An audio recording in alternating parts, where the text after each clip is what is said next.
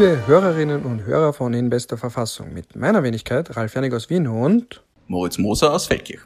Und wir haben endlich mal wieder eine Folge aufgenommen zu zweit im echten Leben. Wir sind uns tatsächlich gegenübergesetzt und nicht nur via Skype. Und wir hatten noch jemanden dabei, nämlich Heinz Fischer. Seines Zeichens ehemaliger Bundespräsident, Bundespräsident außer Dienst. Wir haben ihn sehr lange in Anspruch genommen, weswegen diese Folge zweigeteilt ist. In der ersten Folge geht es um, worum haben wir eigentlich gesprochen ganz am Anfang? Um seine Kelsen-Erinnerung den Oberbefehl des Bundesheeres. Das ist erst in der zweiten, da ah, habe ich den Schuld gemacht.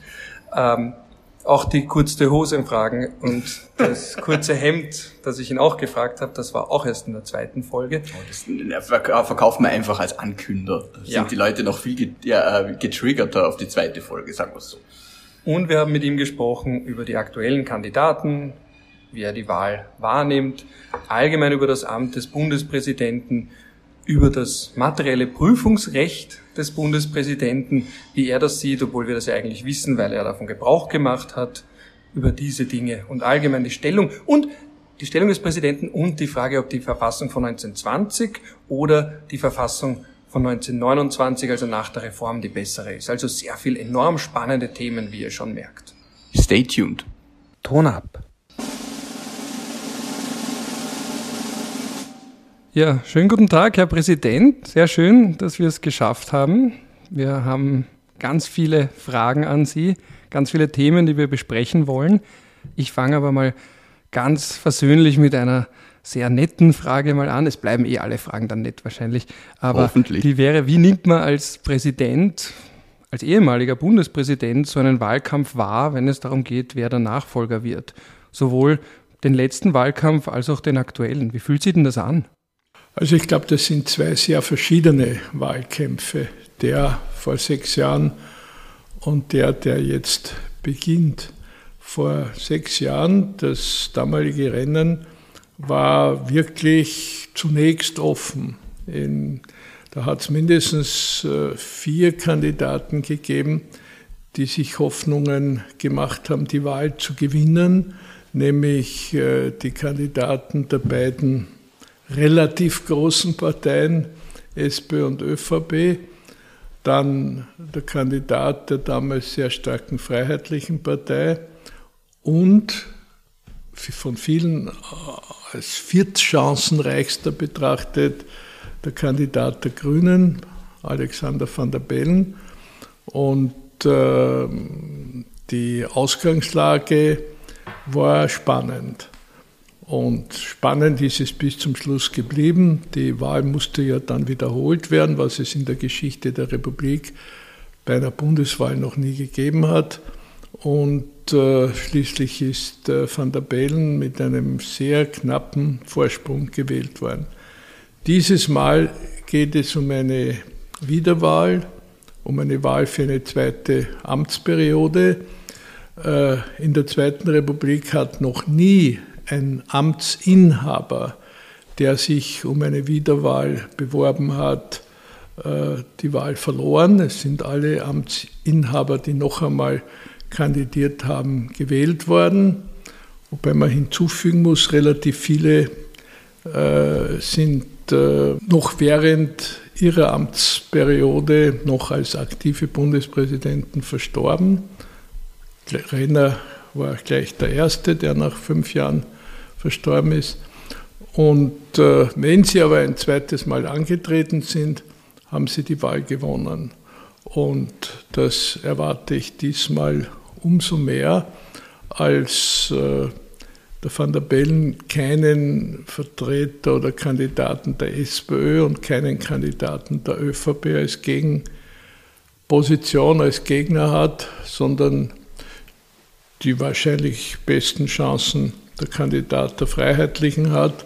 Aber ich glaube, er wird nicht knapp an ein Wahlresultat, wie es Hofer erzielt hat, herankommen. Höre ich da heraus, dass Sie auch selber wieder Alexander van der Bellen wählen werden? Das, dazu äußere ich mich nicht, aber ich halte ihn für einen guten Bundespräsidenten und äh, die Konkurrenz ist nicht allzu gewichtig. Schade, weil das wäre die perfekte Schlagzeile. Das wäre dann ein Heinz Fischer wählt Van der Bellen und hat es zum ersten Mal bei uns gesagt. Man kann nicht alles haben im Leben, Ralf. Die andere Frage in dem Zusammenhang ist aber, wir haben ja doch einige Kandidaten, die entweder unter Anführungsstrichen Spaßkandidaten sind oder Kandidaten, die doch relativ radikale bis extreme Positionen vertreten. Das scheint mir auch ein Novum zu sein. Kriegen Sie da ein mulmiges Gefühl oder hält das unsere Demokratie schon aus? Also ich bin sicher, dass das unsere Demokratie aushält und äh, vor allem hält sie aus, wenn solche, wie Sie gesagt haben, extreme Kandidaten eben nicht gewählt werden.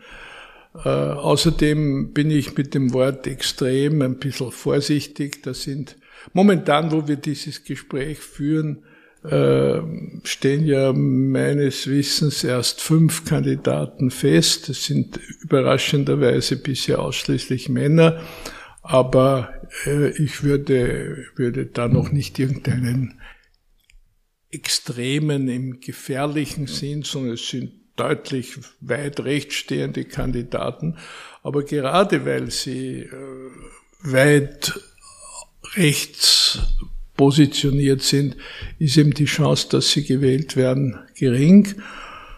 Rosenkranz ist wahrscheinlich neben Van der Bellen der aussichtsreichste Kandidat.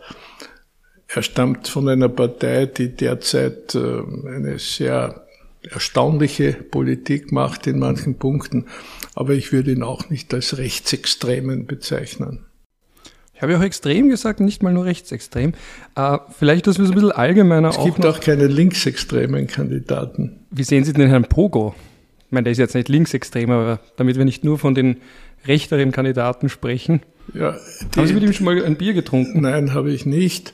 Und äh, ich glaube auch, äh, das Parteienspektrum besteht ja nicht nur aus rechts und links, sondern auch aus anderen Dimensionen. Rechts und links sind ja nicht die einzigen Dimensionen in der Politik. Es geht auch äh, um, um, um progressiver, um konservativer, es geht um ökologischer und weniger ökologisch, es geht um außenpolitisch äh, positioniert oder ohne außenpolitisches Profil.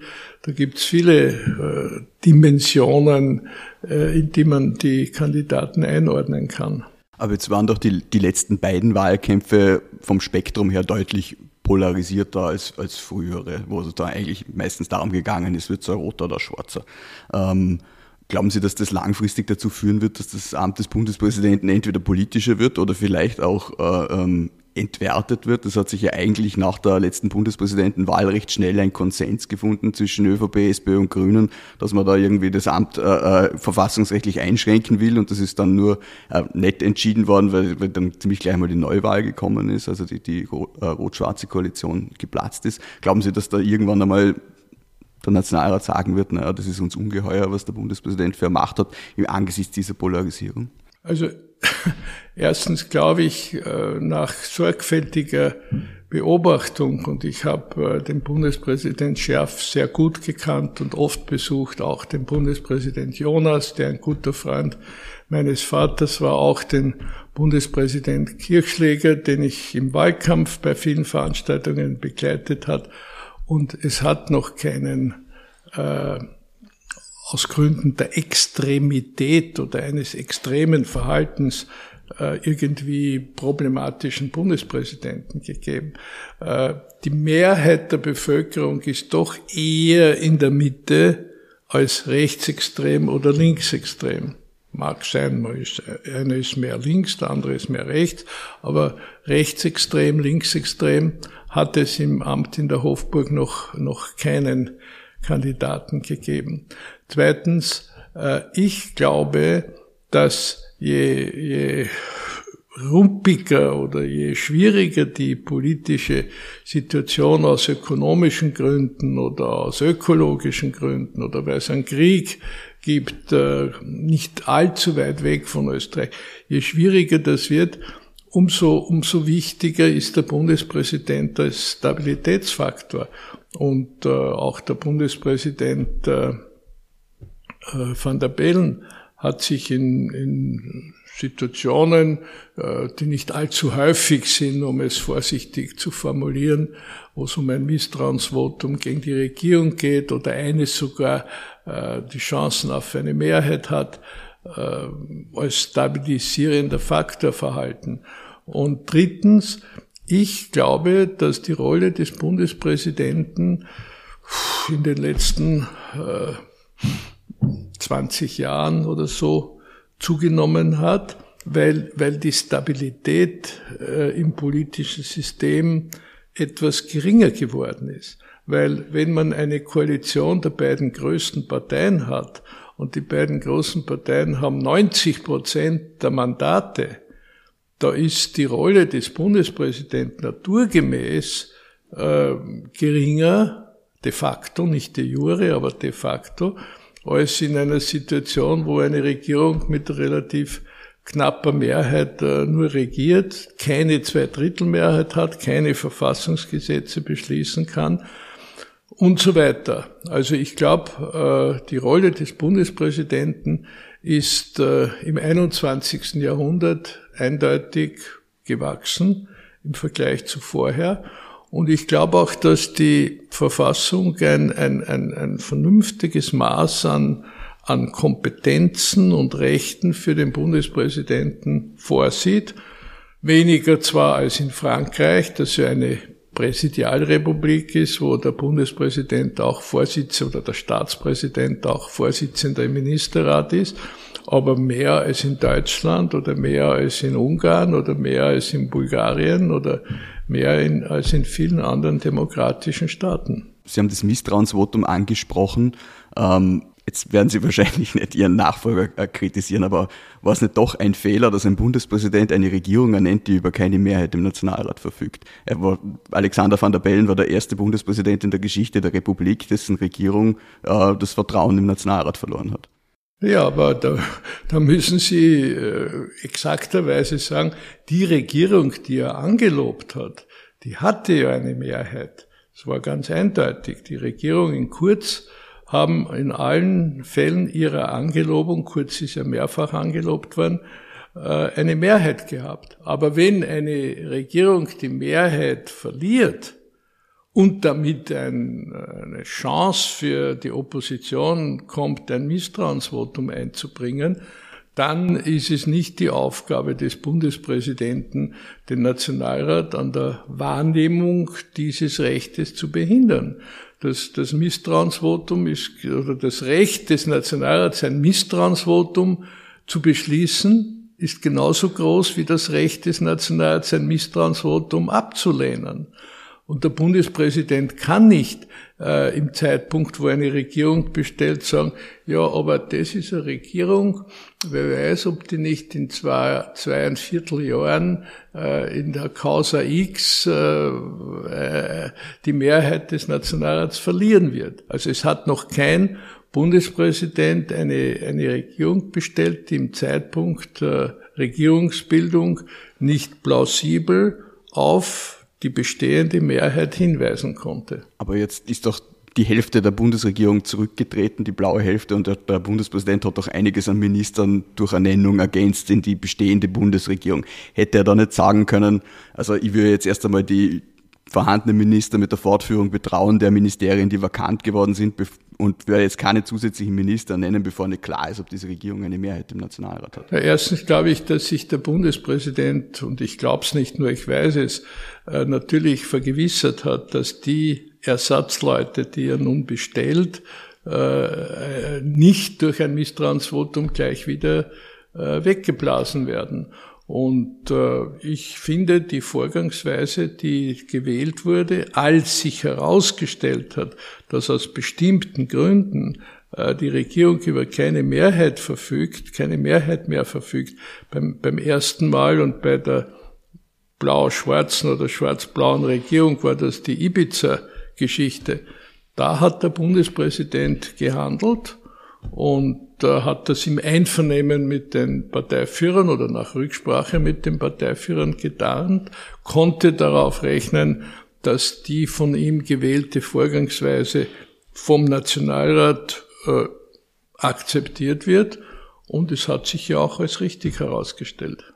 Es wird ja jetzt viel darüber gesprochen, dass zum Beispiel, wenn ein Kandidat sagt, ich hätte den und den nicht angelobt, vor allem beim Herrn Kickel sagt man jetzt, das war ein Fehler, ihn überhaupt anzugeloben. Da hätte zum Beispiel der Herr van der Bellen sein Gewicht stärker in die Waagschale legen sollen, um zu sagen, er möchte das verhindern.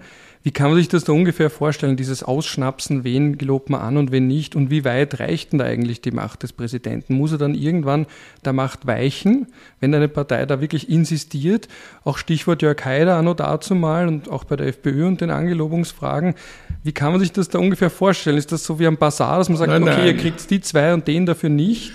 Ich kann mir das sehr gut vorstellen und es ist auch sehr klar in der Verfassung geregelt. Äh, um eine Regierung neu zu bestellen oder auch nur einen Minister neu zu bestellen, äh, ist ein dreifacher Konsens notwendig, wenn Sie wollen sogar ein vierfacher. Erstens muss der zu Bestellende selbst damit einverstanden sein, er muss das Amt annehmen. Zweitens, der Bundespräsident muss bereit sein, ihn zu ernennen. Drittens, der Bundeskanzler muss die einzelnen Mitglieder der Regierung, die einzelnen Minister vorschlagen. Und viertens, der Nationalrat darf nicht erkennbar gegen die Bestellung sein, weil sonst gibt es am nächsten Tag nach der Angelobung ein Misstrauensvotum. Und äh, in, in allen Fällen, äh, wo äh, eine große Koalition vorhanden ist oder eine breite Mehrheit ist, kann man annehmen, dass der Bundeskanzler einverstanden ist, kann man annehmen, dass der Betroffene selber vorher gefragt wurde und einverstanden ist, kann man annehmen, dass der Nationalrat einverstanden ist und dann wird der Bundespräsident nur in, in Extremfällen, die Gott sei Dank in der Zweiten Republik nicht passiert sein sollen, und ich ernenne den trotzdem nicht. Weil wenn der Bundespräsident sagt, ich ernenne den trotzdem nicht, muss er ja wem anderen finden. Und wenn der Bundespräsident sich auf den Standpunkt stellt, den Herrn Minister Mayer ernenne ich nicht, dann kann sich der Nationalrat auf den Standpunkt stellen, aber den Herrn Müller, den der Bundespräsident sehr wohl äh, ernennen will, den wollen wir nicht. Und daher werden wir ein Misstrauensvotum beschließen. Und dann wird der Bundespräsident, der ja im, im ständigen Gespräch mit den wichtigsten Akteuren ist, sagen, der Mayer gefällt mir zwar nicht, aber es gibt, der Bundeskanzler schlagt ihn vor, es gibt eine deutliche Mehrheit im Nationalrat, da kann ich nicht mit Gewalt durchsetzen, dass der nicht Minister wird. Praktisch gesagt. Theoretisch könnte der Bundespräsident sagen, ja, dann löse ich halt den Nationalrat auf. Aber dann wird der Bundeskanzler sagen, ich stelle dir keinen Antrag zur Auflösung des Nationalrats. Dann wird der Bundespräsident sagen, gut, dann werde ich geschwind eine neue Regierung bestellen und bevor, bevor ihr noch mit Misstrauensvotum diese neue Regierung abwählen könnt, wird mit der Bundesvorschlag, äh, Bundeskanzler dieser neuen Regierung den Vorschlag machen, den Herrn Mayer doch zum, zum Minister oder den, den Herrn Müller anstelle des Herrn Mayer zum Minister bestellen. Also da, in diesen Sphären bewegt sich die österreichische Politik, Gott sei Dank nicht. Das wäre dann schon hart am, am Rande einer, das was man Staatskrise nennt. Aber so wie die Dinge in Österreich aufgestellt sind und so wie die Verfassung ist, kann der Bundespräsident vernünftigerweise die äh, Angelobung eines Ministers, der vom Kanzler vorgeschlagen wird, äh, nur verhindern, wenn er den Kanzler überzeugen kann, dass, dass er gewichtige Gründe hat, den nicht anzugeloben und nicht zu ernennen und äh, dass er sich schwer tun würde, mit dem zusammenzuarbeiten. Und dann wird ein vernünftiger Kanzler sagen, Gut, das Herr Bundespräsident, äh, ich halte den zwar für durchaus einen guten Minister, dass er werden würde, aber ich, ich, wenn Sie, wenn, wir können auch über eine andere Option reden. Das ist passiert in der, in der Zeit vom Klestil, wo der Klestil einen Herrn Prinzhorn zum Finanzminister ernennen wollte und außerdem noch einen Vorschlag für einen Verteidigungsminister gehabt hat, der den Bundespräsident einmal wirklich angemessen und heftig und brutal beschimpft hat, der Herr Kabas. Und dann ist ein anderer Verteidigungsminister und ein anderer Finanzminister gewählt worden. Aber in der, aber die, die Bundespräsidenten Renner, Körner, Scherf, Jonas, Kirchschläger, auch Waldheim, haben nie einen Kandidaten abgelehnt, wobei man hinzufügen muss, dass in der Zeit von Bundespräsident Körner äh, nach der Wahl des Jahres 1949 äh, äh, Überlegungen waren, ob man nicht den damals neu gegründeten VDU in die Regierung hineinnehmen sollte zu einer Dreiparteienkoalition. Und da hat Körner gesagt, nein, er kann sich eine Dreiparteienkoalition nicht vorstellen, dann gibt's äh, keine Opposition und er würde auch eine Zweiparteienkoalition aus ÖVP und VDU, äh, das würde ihm nicht gefallen und darauf ist dieser Plan nicht weiter verfolgt worden.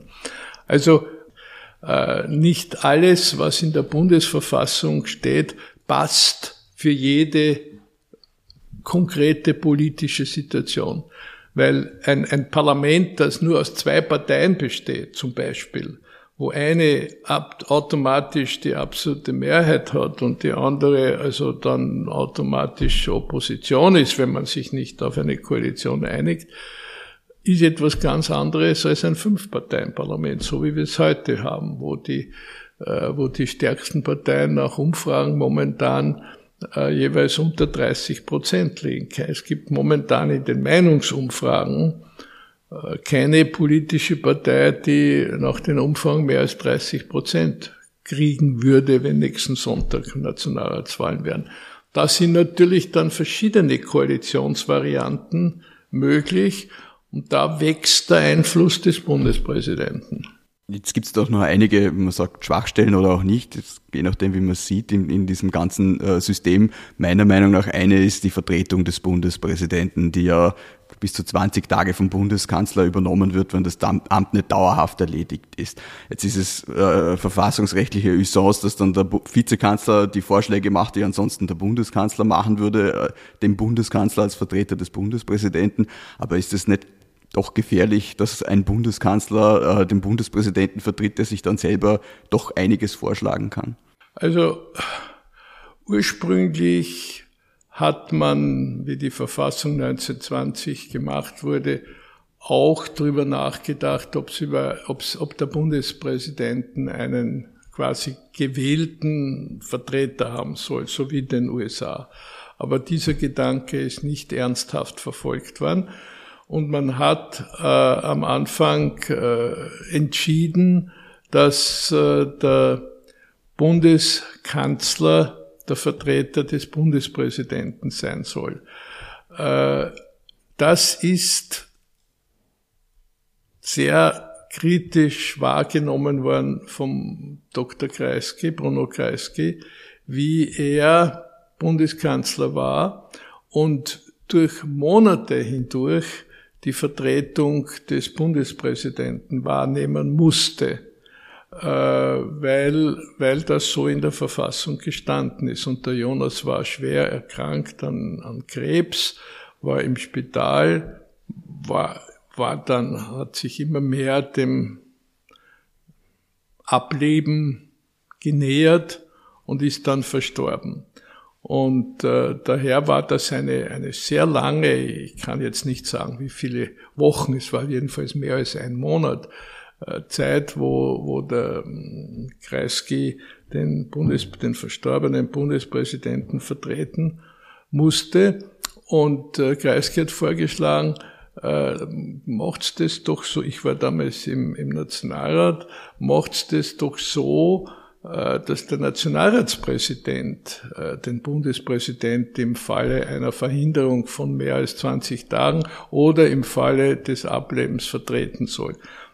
Noch dazu, wo der Nationalratspräsident ja vor 1920 äh, die Rolle des Staatsoberhauptes auch wahrgenommen hat, nicht vertreten hat, sondern der Nationalratspräsident Seitz hat die Befugnisse des, die wichtigsten Befugnisse des Bundespräsidenten gehabt, hat Vertretung der Republik nach außen, Ernennung der Beamten und, und so weiter, Angelobung der Regierung, die vom Nationalrat gewählt wurde.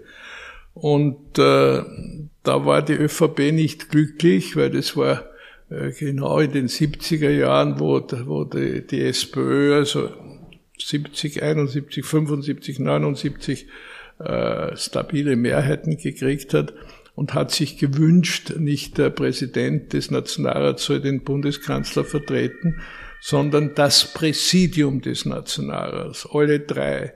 Und äh, sie werden sich hoffentlich in dieser Übergangsphase, in einer heiklen Phase, werden sie sich einigen können zu dritt.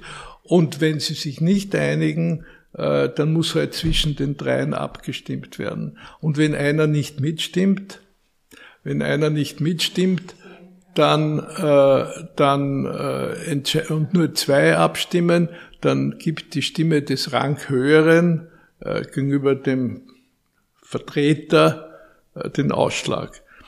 Ich habe dieses System nicht erfunden, aber es hat funktioniert, äh, sowohl äh, in der, in der restlichen Amtszeit des Kreisky, es hat auch funktioniert in, in jüngerer Zeit und ich glaube, sehr heftig ist die Diskussion in der Öffentlichkeit nicht, ob man nicht die Vertretung des Bundespräsidenten neu regeln soll die Fragen, die wir stellen, sind meistens nicht heftig öffentlich diskutiert. Ich habe nur daran gedacht, weil ja auch bei Kleestil, als, als, als er dann verstorben ist, äh, für eine Zeit lang ein gewisses Problem war, beziehungsweise auch schon davor, als er mal vertreten wurde, ähm, wenn sich dann die Frage stellt, ist der Bundespräsident äh, schon dauerhaft amtsunfähig oder nicht und wer, ja, die, wer die, vertritt ihn jetzt? Die, nein, die, die interessante Frage, die unter den Verfassungsjuristen intensiv diskutiert wird, ist, wenn der Bundespräsident gestorben ist, ist alles klar, dann ist das Amt erledigt.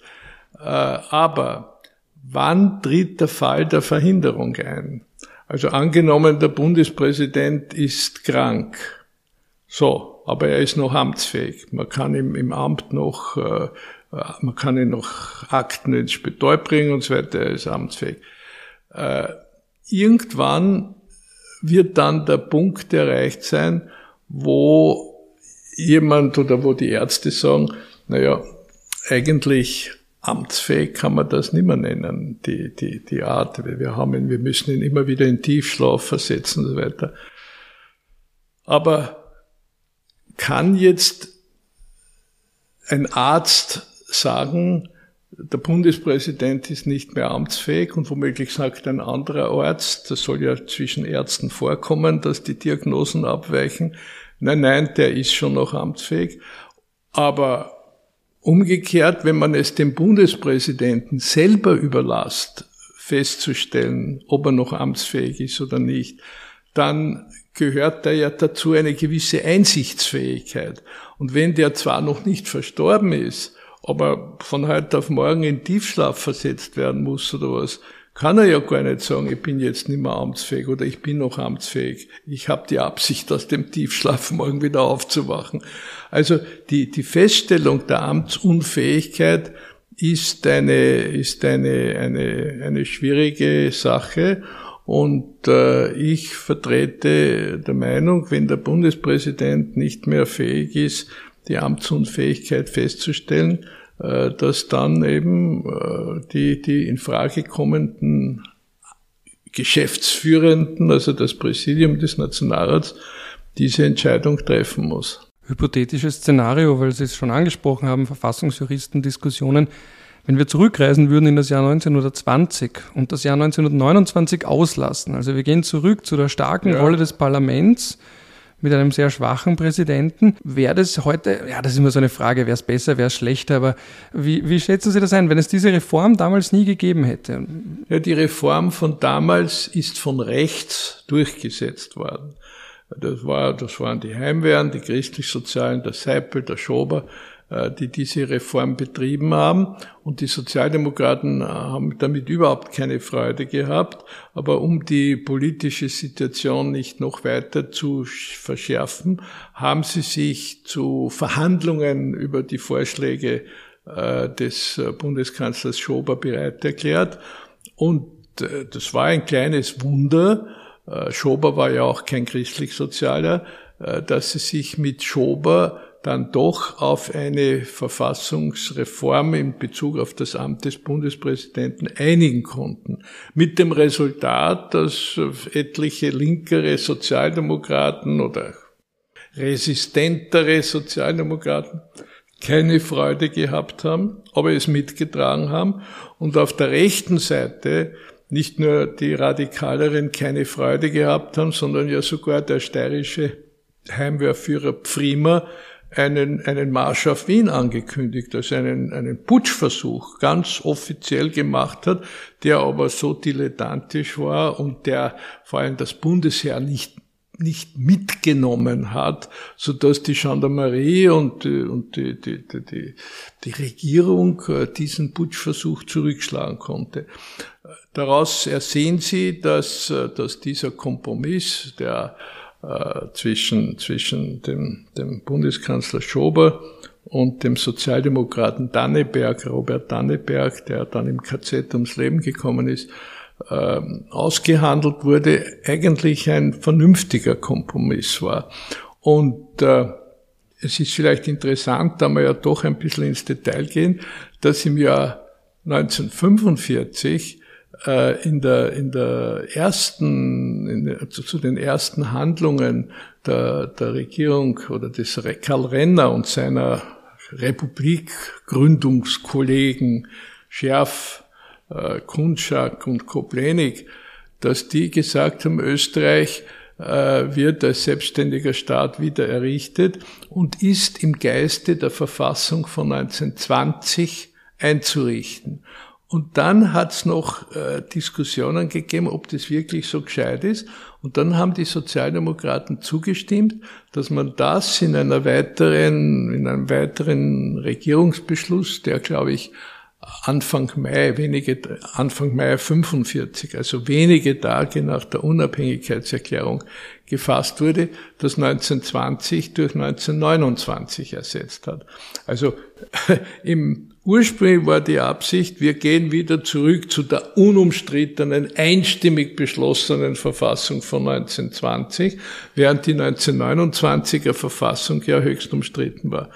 Aber dann hat sich äh, in der Sozialdemokratie äh, der Gedanke durchgesetzt, dass das vielleicht doch nicht so dumm ist, äh, den Bundespräsident zu stärken in einer Zeit, wo die Besatzungsmächte im Land waren, wo das Parlament in Wien noch gar nicht existiert hat. Die, Regierung von, vom, vom April 45 bis zum November 45 hat ja ohne Parlament regiert. Das war eine Regierung, die auch Gesetze erlassen hat und sogar Verfassungsgesetze.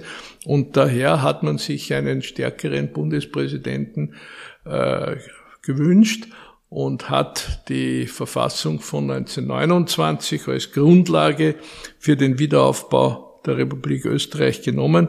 Und ich halte das für eine sehr richtige und gescheite Verfassung und glaube, dass die 29er Verfassung trotz ihres problematischen Zustandekommens besser ist als die 20er Verfassung.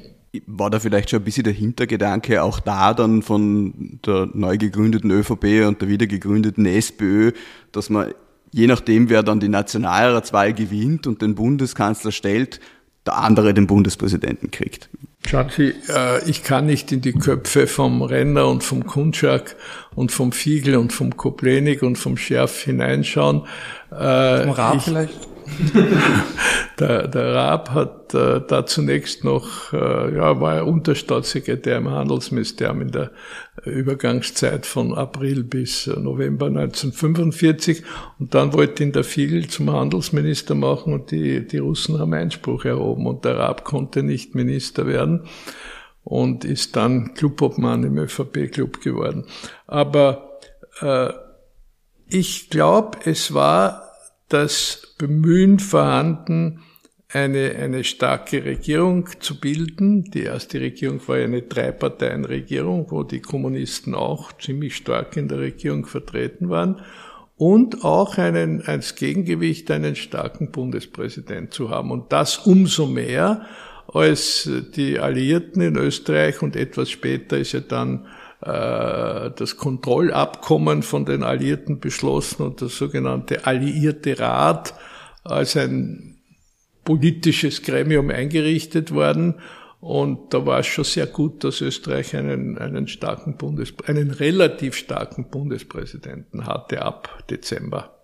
Apropos starker Bundespräsident, eine Frage, die der Herr Moser und ich Ihnen schon immer stellen wollten, ist die, dieses Verweigern der Unterschrift bei einem Gesetz. Mhm. Also das ist ja was, was jedes Mal. Sind Sie Universitätsassistent oder Professor oder sowas? Äh, ja, ich unterrichte an einer Uni. Wieso? Ich hab's euch nur, weil ihr euch sehr, sehr detailliert mit dem Thema auseinandergesetzt ah. habt. Ja, ja. Und da wäre eben genau diese große Frage, ähm, da wird ja immer wieder damit Politik gemacht, dass einer sagt, das würde ich nicht unterschreiben und jenes würde ich nicht unterschreiben und dann eben Stärke markiert, solange mal Kandidat ist zumindest. Und jetzt sind Sie ja genau derjenige, der mal etwas nicht unterzeichnet hat, weil es eben ganz offensichtlich gegen das Rückwirkungsverbot verstoßen hat.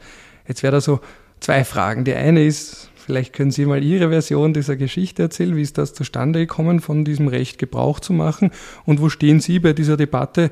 Ja, der Präsident soll das in klaren Fällen machen oder ist er nur unter Anführungsstrichen oberster Notar und es geht wirklich nur um das Zustandekommen? Es geht, glaube ich, eher um den Umfang des materiellen Prüfungsrechts, ja. weil dass er das, ja. das, das bestätigt, glaube das, das wissen wir jetzt. Also, das war wirklich eine eine Frage, wo es ganz offensichtlich ist, dass es in der Literatur unterschiedliche Meinungen gibt. Da, äh, es steht in der Verfassung, der Bundespräsident, das beurkundet das verfassungsmäßige Zustandekommen der Gesetze. Daraus kann man auf den ersten Blick äh, schließen, wenn ein Gesetz äh, verfassungswidrig ist, dann kann es nicht verfassungsmäßig zustande gekommen sein. Äh, weil ein verfassungswidriges Gesetz eben sich dadurch auszeichnet, dass es nicht dem Inhalt und Wortlaut der Verfassung entspricht. Darum ist es verfassungswidrig. Äh, Darum kann äh, der Bundespräsident jedes Gesetz, das ihm als verfassungswidrig erscheint, die Beurkundung verweigern. Dem stehen aber zwei andere gewichtige Argumente gegenüber. Das eine ist, demnach wäre eigentlich der Verfassungsgerichtshof in diesem Bereich äh, arbeitslos, weil die Gesetze, die verfassungswidrig zustande gekommen sind, äh, wird der Bundespräsident eh nicht beurkunden und äh, die verfassungsmäßig zustande gekommen sind, die sind eben nicht verfassungswidrig. Und damit ist der Bundes, äh, der Verfassungsgerichtshof um eine zentrale Aufgabe betrogen oder ist eine zentrale Aufgabe nicht wahrnehmbar. Und äh, dazu kommt noch, dass der Bundespräsident aber offensichtlich den Verfassungsgerichtshof nicht ersetzen kann, weil der Verfassungsgerichtshof besteht aus einem Präsidenten, einem Vizepräsidenten, zwölf weiteren Mitgliedern, die ihre Arbeit teilen, auf Berichterstatter aufteilen, hat noch einen großen Apparat. Der Bundespräsident kann nicht auf dem Niveau des Verfassungsgerichtshofs Verfassungsfragen entscheiden. Und das, das, das, das hat dazu geführt, dass die Antworten unterschiedlich ausfallen. Und bei mir war es dann so, äh, dass ein Gesetz vom Nationalrat beschlossen wurde, meines Wissens sogar einstimmig, äh, wo eine rückwirkende Strafbestimmung enthalten war. Und dass das verfassungswidrig ist, ist evident. Und ich habe äh, den Herrn Präsidenten Adamovic ja als Berater gehabt. Ich habe ihn, er ist ja, er hat jetzt, glaube ich, gestern 90. Geburtstag gehabt und er war vor, vor 18 Jahren, wie ich ins Amt gekommen bin, war er 72, ist gerade kurz vorher als Präsident des Verfassungsgerichtshofs ausgeschieden. Ich habe ihn gefragt, wollen Sie als Berater des Bundespräsidenten in der Präsidentschaftskanzlei tätig sein? Hat er gesagt, ja. Und wir haben dann hervorragend zusammengearbeitet und alle wichtigen Verfassungsfragen habe ich mit ihm besprochen. Und äh, wir sind also vor diesem Problem gestanden. Und ich habe gesagt, ich kann doch nicht ein Gesetz, das offenkundig verfassungswidrig ist, als verfassungsmäßig zustande gekommen äh, betrachten. Und er hat gesagt, ja, das, das, das verstehe ich, aber auf der anderen Seite haben sie eben nicht, die Verfassung verwendet nicht bestätigt die Verfassungsmäßigkeit des Gesetzes und da steht nicht, dass er bestätigt, äh, nein, es steht nicht in der Verfassung, der Bundespräsident bestätigt die Verfassungsmäßigkeit des Gesetzes, sondern er bestätigt das verfassungsmäßige Zustandekommen. Ich habe aber wieder gesagt, ja, aber das setzt ja voraus, dass ich zum Beispiel weiß, ob ein Gesetz äh, mit einfacher Mehrheit nicht beschlossen werden kann, weil es einer Verfassungsmäßigkeit bedarf. Und um das unterscheiden zu können, äh, muss ich über die Verfassungs, über die Frage entscheiden, ob dieses Gesetz mit Zweidrittelmehrheit äh, hätte beschlossen werden müssen oder nicht. Und wir haben uns dann geeinigt, äh, dass ich gesagt habe, wenn ein Gesetz offensichtlich verfassungswidrig ist, dann kann man den Bundespräsident nicht zwingen, äh, sein verfassungsmäßiges Zustandekommen zu bestätigen. Also wenn offensichtlich äh, die Freiheit der Versammlung durch einen Gesetzgeber ohne Zweidrittelmehrheit beschlossen wird, kann ich nicht ein, ein Gesetz als verfassungsmäßig zustande gekommen äh, bestätigen. Und äh, mit dieser Begründung habe ich die Unterschrift verweigert und habe damals den, den Handelsminister Bartenstein äh, zu mir gebeten, habe gesagt, Herr Minister, das ist mir nicht sehr angenehm, aber das Gesetz kann ich nicht unterschreiben. Und äh, sagte, na, was, was können wir dann machen? Habe ich gesagt, Sie können es noch einmal einbringen und, äh, und, dem, der, und ich werde den Präsidenten des Nationalrats, oder damals war es die Brahma, die Präsidentin, darauf aufmerksam machen, äh, dass das einer Zweidrittelmehrheit bedarf. Außer ihr nehmt die rückwirkende äh, Strafbestimmung heraus. Oder gesagt, na, dann nehmen wir die rückwirkende Strafbestimmung raus, das ist ja kein Problem. Und, äh, und das ist dann als einfaches Gesetz, aber ohne rückwirkende Strafbestimmung beschlossen worden. War das der einzige Fall oder hat es noch weitere gegeben dann? Ich habe nur diesen einen Fall erlebt, aber er ist in jedem Verfassungslehrbuch äh, über Samt des Bundespräsidenten in einer Fußnote zumindest enthalten. Aber es ist nicht spannend, dass da die österreichische Verfassung natürlich auch der positivistischen Tradition entsprechend viel strenger ausgelegt wird äh, als äh, jetzt das deutsche Grundgesetz. Die Bestimmung im deutschen Grundgesetz über die Beurkundung ist ja fast identisch. Ja, aber ich habe kein schlechtes Gewissen. Ich glaube, man muss eine Verfassung mit, mit, mit Vernunft behandeln und mit dem kann jeder leben. Wenn wir noch einmal zur 29er Novelle vielleicht kurz zurückkommen, äh, Hans Kelsen war ja damals der Ansicht, dass das eine Gesamtänderung gewesen wäre. Haben Sie eigentlich später mit ihm noch einmal über diese Frage gesprochen, weil Sie haben ihn ja auch mal persönlich kennengelernt? Ja, relativ oft mit ihm geredet. Vor allem habe ich ihn im Jahr 64 im Oktober 64 in Berkeley besucht äh, mit einem Empfehlungsschreiben des damaligen Justizministers Christian Broder, äh, wo der Kelsen ja der Taufpate von Broder war und ein, ein guter Freund seines Vaters und habe da eine, fast einen ganzen Tag, also von Vormittag bis zum bis zu einer 16 Uhr Jause oder so, äh, mit dem Kelsen und seiner Frau in dem Haus am, am, am, an der Pazifikküste äh, verbracht. Und wie er dann äh, nach Wien gekommen ist im Jahr, ich glaube, das war das Jahr 65, ein Jahr später, war eine Woche in Wien und da habe ich ihn die ganze Woche begleitet zum Bundespräsident und zum Wiener Bürgermeister und in den Verfassungsgerichtshof und ins Parlament und so weiter. Also ich, ich, ich konnte ziemlich viel mit ihm reden und äh, aber er hat sich über diese Frage nicht, nicht detailliert geäußert oder so.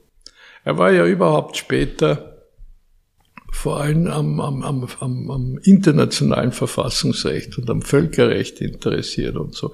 Ich habe erlebt in Kuba oder in, in Mexiko, dass mich Leute äh, nach Kelsen gefragt haben, aber immer nach seinen quasi war ja beteiligt an der Ausarbeitung der UNO-Charta und sie haben mich immer gefragt, wie, wie ich habe mich viel besser ausgekannt bei Kelsens Positionen zu österreichischem Verfassungsrecht, aber für die Worte war, war die äh, Kriegs- und Friedensrechtsfragen viel interessanter als die österreichische Bundesverfassung. Ich glaube, vor allem in Lateinamerika wird er noch sehr stark ja, gelesen und ja. unterrichtet. Er wurde aber auch zweckentfremdet, um den, Mann, um den ein oder anderen Putsch zu legitimieren. Ah, wirklich? Ja, ja, da gibt's auch Forschung dazu, dass man sich dann auf Kelsen berufen hat, um zu sagen, na, wir haben jetzt einfach eine neue Grundnorm und haben jetzt eine Revolution und den Putsch rechtfertigen wir mit der Grundnorm. Also leider, wie so oft hat man ihn auch zweckentfremdet. Aber wenn wir schon bei Kelsen sind, äh, es ist ja allgemein der Eindruck, dass er dann irgendwann Österreich gedanklich zumindest wissenschaftlich insofern den Rücken gekehrt hat, dass er sich auch mit den österreichischen politischen Fragen, äh, Stichwort Borodojkovic-Affäre, aber auch allgemein gar nicht mehr auseinandergesetzt Nein, so hat. So kann man es nicht sagen, aber ich meine, er hat ja ordentlich Prügel gekriegt in Österreich und die Art, wie er aus dem Verfassungsrechtshof eliminiert wurde, war ja nicht die feine englische Art.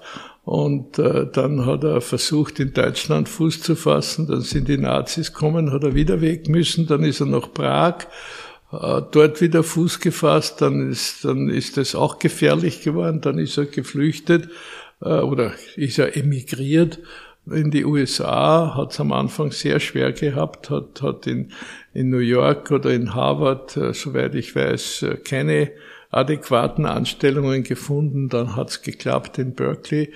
Und ähm, er, er war dann an Rechtsphilosophie und so weiter interessiert, aber er war auf Österreich nicht wahnsinnig gut zu sprechen. Und der, der Fall Borodajkiewicz hat ja im Gegenteil, er hätte ja sollen teilnehmen an den Feiern zum, was der 600. Geburtstag der Wiener Universität 1365, 1965. Und da hat es viele Feiern gegeben äh, an der Wiener Universität mit, mit allen möglichen Gedenkveranstaltungen und allen möglichen Kapazitäten vom, vom Ernst Bloch bis zum, ich weiß nicht, zum Rudolf Augstein und äh, Lukács und so. Und wie der Kelsen erfahren hat äh, über die Borodajkiewicz-Causa, hat er die, die schon gegebene Zusage, er wird mit einem Festvortrag an diesen Jubiläumsfeiern teilnehmen, zurückgezogen. Und da war eine gewisse, vielleicht haben sie manche gefreut, aber das offizielle Österreich ähm, war schon ein bisschen äh, nachdenklich. Und der Christian Broder hat ihm dann so sehr zugeredet und, und geschrieben, dass er soll doch und man wird ihm der Programmgestaltung alle seine Wünsche und so. Und dann ist er doch eine Woche nach Österreich gekommen. Er hat im, im, Parlamentsclub der SPÖ einen, einen Vortrag gehalten, zu dem ich ihn animiert habe, weil ich damals äh, Sekretär im, im Parlamentsclub war. Und äh, ich habe mir, hab mir da auch eine, eine, eine nicht wörtliche, aber doch Mitschrift gemacht aber wenn ich mir die, wie ich mir die zehn Jahre später angeschaut habe, war es nichts nichts sensationell. Er hat halt erzählt, wie das war im Jahr 20 und haben Sie die noch? Ich müsste mal nachschauen, meine Geschichten. Ja, was fürs Staatsarchiv. ja. Aber wie war er so persönlich? Man hat ja dann auch gehört, er hat ja Professor durchaus auch ruppig sein können. Er war ganz ein milder, lieber Herr, der, auf den seine Frau, die Frau Kelsen, sehr aufgepasst hat. Und ich habe ein Foto, wann soll ich das jetzt geschwind hintragen?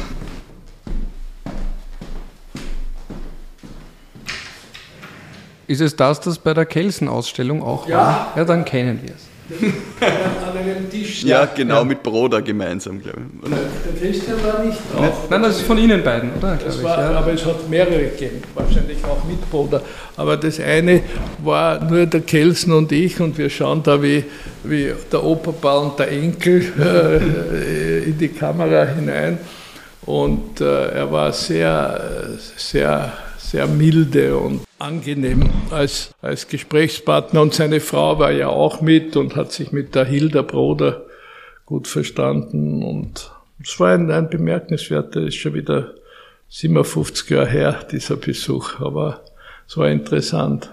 Wissen Sie eigentlich, hat er sich darüber geärgert, weil es gab ja und gibt ja bis heute den Vorwurf zu sagen, dass die Rechtslehre, die er vertreten hat, beziehungsweise die Rechtsphilosophie, die er vertreten hat, und dass der Rechtspositivismus, weil er so moralbefreit ist, jedes System legitimieren kann oder zumindest ein Fundament für jedes System sein kann und sogar für ein Schreckenssystem.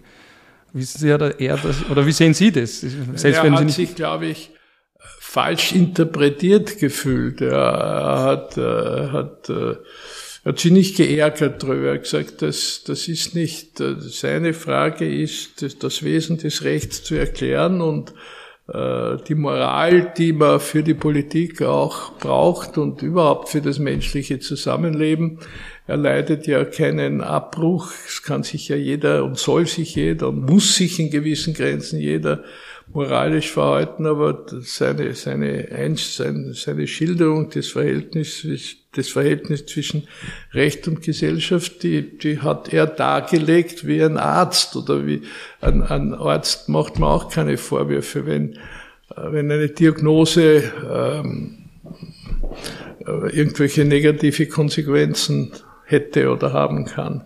Ich habe noch, ich hab noch ein Thema, wo mich Ihre Meinung sehr interessieren aber würde. Aber warte, habe ich noch eine letzte Frage. Aber Wenn, natürlich, zu Ralf. Kelsen, nicht zu ihm persönlich, aber zu Ihnen. Wo sind Sie auf den beiden Polen? Rechtspositivismus, Naturrecht, wo verankern Sie sich da? Ja, schon näher beim, beim, beim Kelsen, einfach auf, auf, aufgrund meiner Ausbildung und meiner äh, es waren ja, der, der, Professor Merkel war ja mein, mein Professor an der Uni, habe Prüfungen bei ihm gemacht, habe das Date im, im Studienbuch und äh, der Rosenzweig hat mich, der Dr. Rosenzweig, der dann, glaube ich, Vizepräsident im Verfassungsgerichtshof war, mit dem habe ich sehr viel Kontakt gehabt. Aber mir ist. Aber Sie müssten dann doch beim Herrn Ferdros auch. Auch, ja. Aus? Natürlich. Dann haben, das wäre ja naturrechtlicher Einschlag. Ja, aber, aber ich, ich, ich leugne auch nicht, dass, äh, dass, ich, äh, dass ich mir vorstellen kann, dass eine äh, Idealgesellschaft überhaupt ohne Recht auskommt, weil jeder ein, ein Sensorium dafür hat, was recht und billig ist und was man nicht darf und so. Aber das ist, glaube ich, utopisch.